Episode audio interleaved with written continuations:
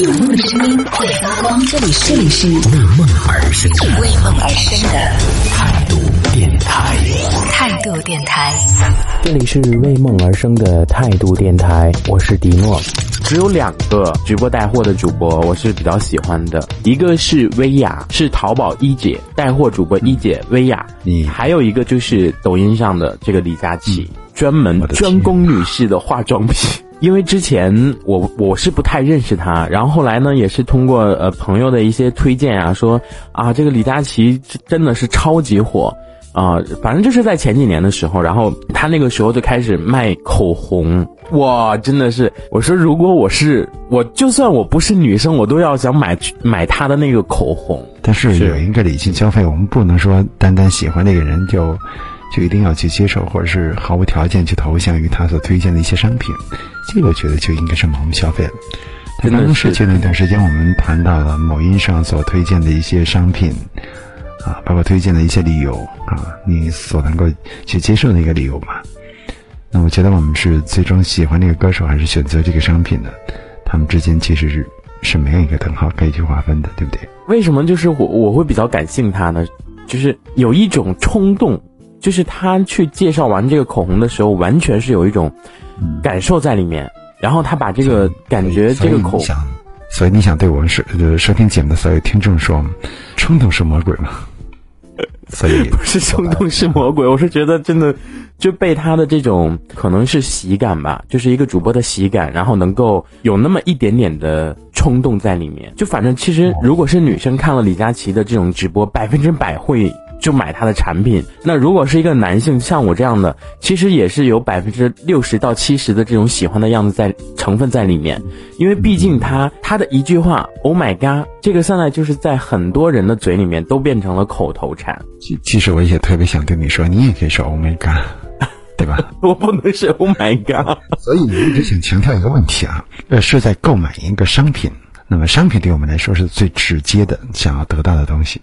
那么对歌手的喜欢，我们可以一分为二去看，我们可以去欣赏，甚至是可以去崇拜，但是它不等同于商品，不等同于商品的价值，对吧？在某些方面可能印证了这个商品的价值等同于你去支持他所购买的商品的价值，但事实上，我们所购买的是一种崇拜的啊这种代价和资本。这个是理性消费，我还是推荐大家能够理性消费一些啊。真正的东西是物有所值的，而且是你个人所喜欢，甚至是很适应你的，那你就购买没有关系。即使不是李佳琦所代言的，我们也会千方百计的哦，那个东西不错，对吧？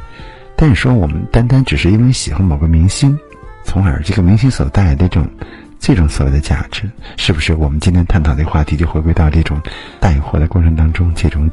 陷阱啊，或者是这种套路啊？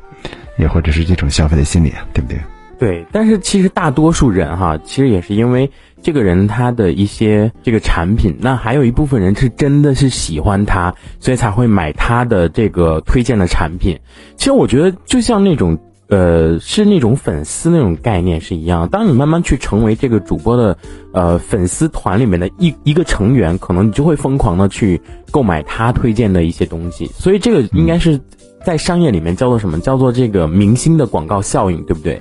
对对对对，在国内的最早期吧，应该有很多明星所代言的一些一些产品啊、纷纷的下架。那真正的近几年，很少有明星去代言一些产品。那如果是一个产品是一个游戏的话，那我特别想推荐 推荐传奇，因为还有太多人去去去推荐这个东西了。为什么是传奇？你知道你知道吗，师傅？就是我是觉得，就是在这么多呃短视频 A P P 里面，我是觉得说，这个游戏一定是很多很多八零后的一个回忆。